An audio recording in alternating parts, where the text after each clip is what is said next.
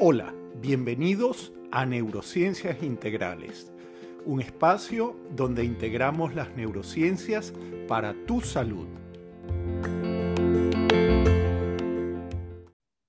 Hola, mi nombre es Julio González. Hola, ¿cómo están? Mi nombre es Marianela Moreno de Ibarra. Y en el día de hoy, por favor, no se queden dormidos, porque vamos a hablar del sueño. Marianela, cuéntanos, ¿cuál crees tú que es el rol del sueño como proceso fisiológico? ¿Qué tan importante crees tú que es? A mí me parece que es muy importante, Julio, porque el sueño es reparador. El sueño nos permite a nosotros eh, descansar tanto, digamos, la mente, el cerebro, como el cuerpo. Para ello es importante que tengamos una buena higiene del sueño. O sea, es decir, que seamos ordenados en cuanto a la hora que nos vamos a acostar cada día y a la hora que nos vamos a levantar cada día, cosa que se alteró muchísimo, sobre todo con el cambio brusco por el, por el COVID. Este, hubo en estos tiempos muchas alteraciones del sueño, porque cuando las personas cambiaron la rutina, pues realmente no mantuvieron muy buena esta higiene del sueño. Hay horas, los requerimientos de hora de cada persona es como muy individual sobre la cantidad de horas que necesita dormir para pasar por todas esas fases del sueño en donde descansamos, como te decía anteriormente, tanto el cuerpo, porque llega un, momento en el sueño muy profundo que tenemos una relajación completa este, muscular, como en las fases iniciales del sueño, donde no es que se deja la actividad cerebral, sino que la actividad cerebral es diferente, hay como, mm, para decirlo en términos sencillos, como una mayor relajación de esa actividad cerebral. ¿Qué nos puedes decir tú, Julio, con respecto a lo que has encontrado con, tus pacientes en este tiempo de COVID y las alteraciones del sueño?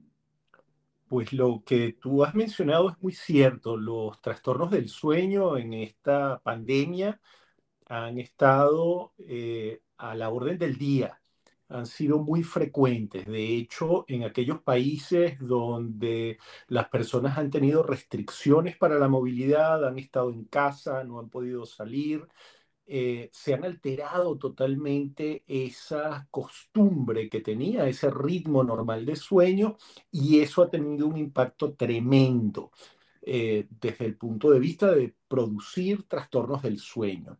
Algo que es muy importante porque el sueño es una actividad fisiológica tan importante como comer o respirar. Es indispensable para la vida.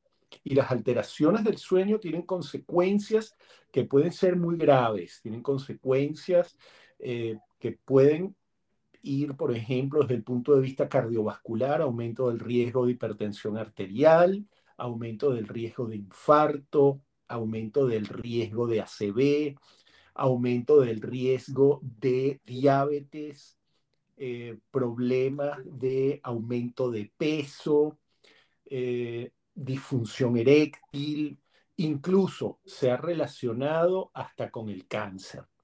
También los trastornos cognitivos pueden de alguna manera asociarse a los problemas del sueño y hay toda una discusión en qué fue primero, el huevo o la gallina si es que las alteraciones del sueño son un síntoma de un proceso subyacente que va a dar finalmente como resultado un problema cognitivo, una demencia, por ejemplo, una enfermedad de Alzheimer, o si por el contrario el sueño pudiera ser incluso un factor sobre el que pudiéramos incidir para prevenir la aparición de estas alteraciones.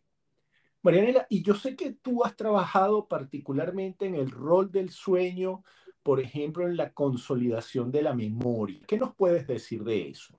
Bueno, fíjate, Julio, primero que eh, si hablamos evolutivamente, el sueño prepara al bebé este, para el aprendizaje y para consolidar lo que él ha aprendido, ¿no? Este, asimismo, en, en el adolescente es muy importante el sueño porque ellos tienden a disminuir sus horas de sueño, lo que va a afectar dentro de la función ejecutiva lo que sería una memoria inmediata llamada memoria de, memoria de trabajo, ¿no? Y también se afecta estos procesos de la codificación, el almacenamiento y la recuperación de la, de la información, porque justamente, digamos, entre comillas, por decirlo coloquialmente, que las neuronas, como quien dice, no han descansado este, lo suficiente. Inclusive en la Universidad Católica Andrés Bello hicimos un estudio sobre el efecto de la siesta en lo que se conoce como memoria procedimental y encontramos que realmente si se hacía una siesta que podía variar entre los 20 o los 30 minutos, realmente esta memoria procedimental mejoraba en los alumnos, que hasta inclusive pues recomendamos que se tuvieran algunos espacios sobre esas jornadas largas de estudios académicas, pues que hay dentro de las universidades para el descanso este, de los estudiantes.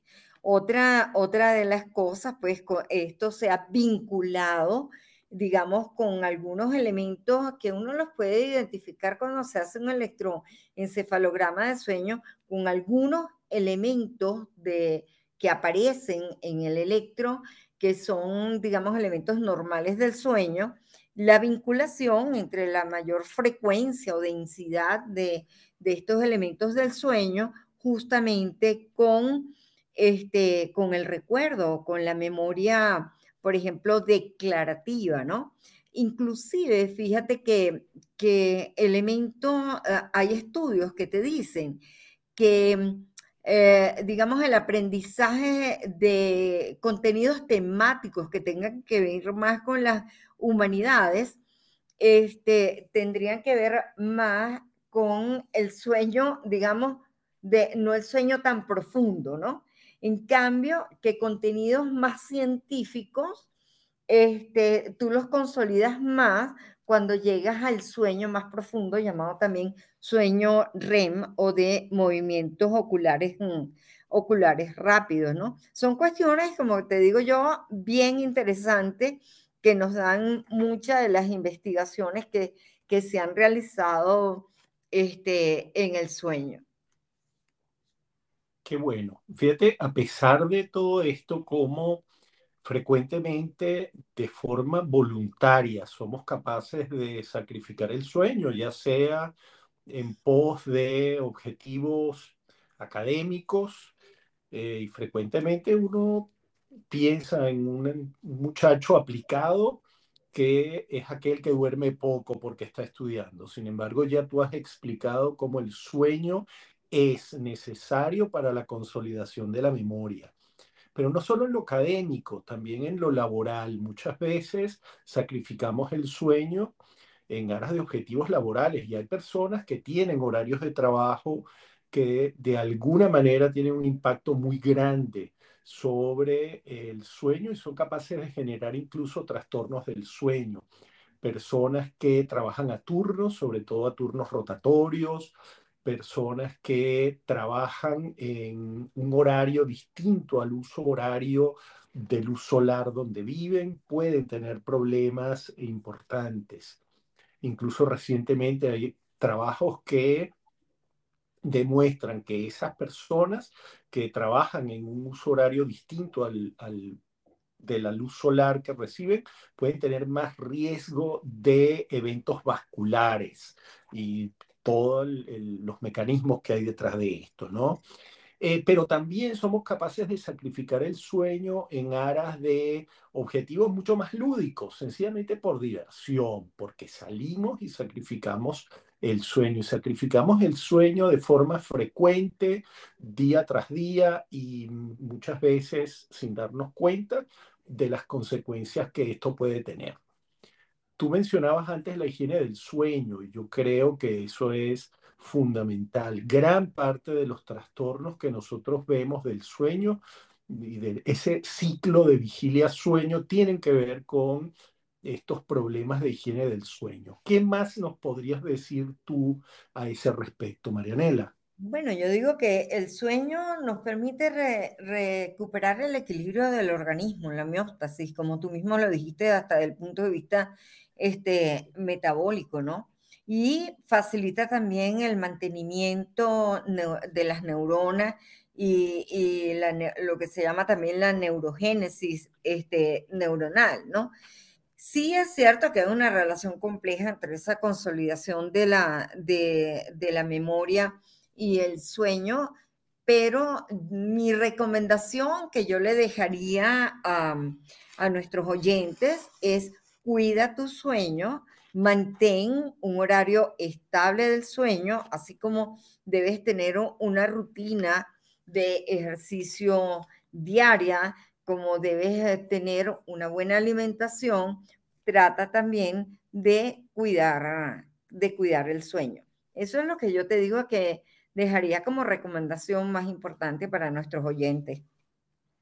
Así es, Marianela, yo estoy totalmente de acuerdo. El sueño es indispensable para la vida y hay que cuidarlo como cualquier otra función fisiológica. Y si hay alteraciones del sueño, es importante pedir ayuda del especialista. Gracias, Marianela. Hasta luego.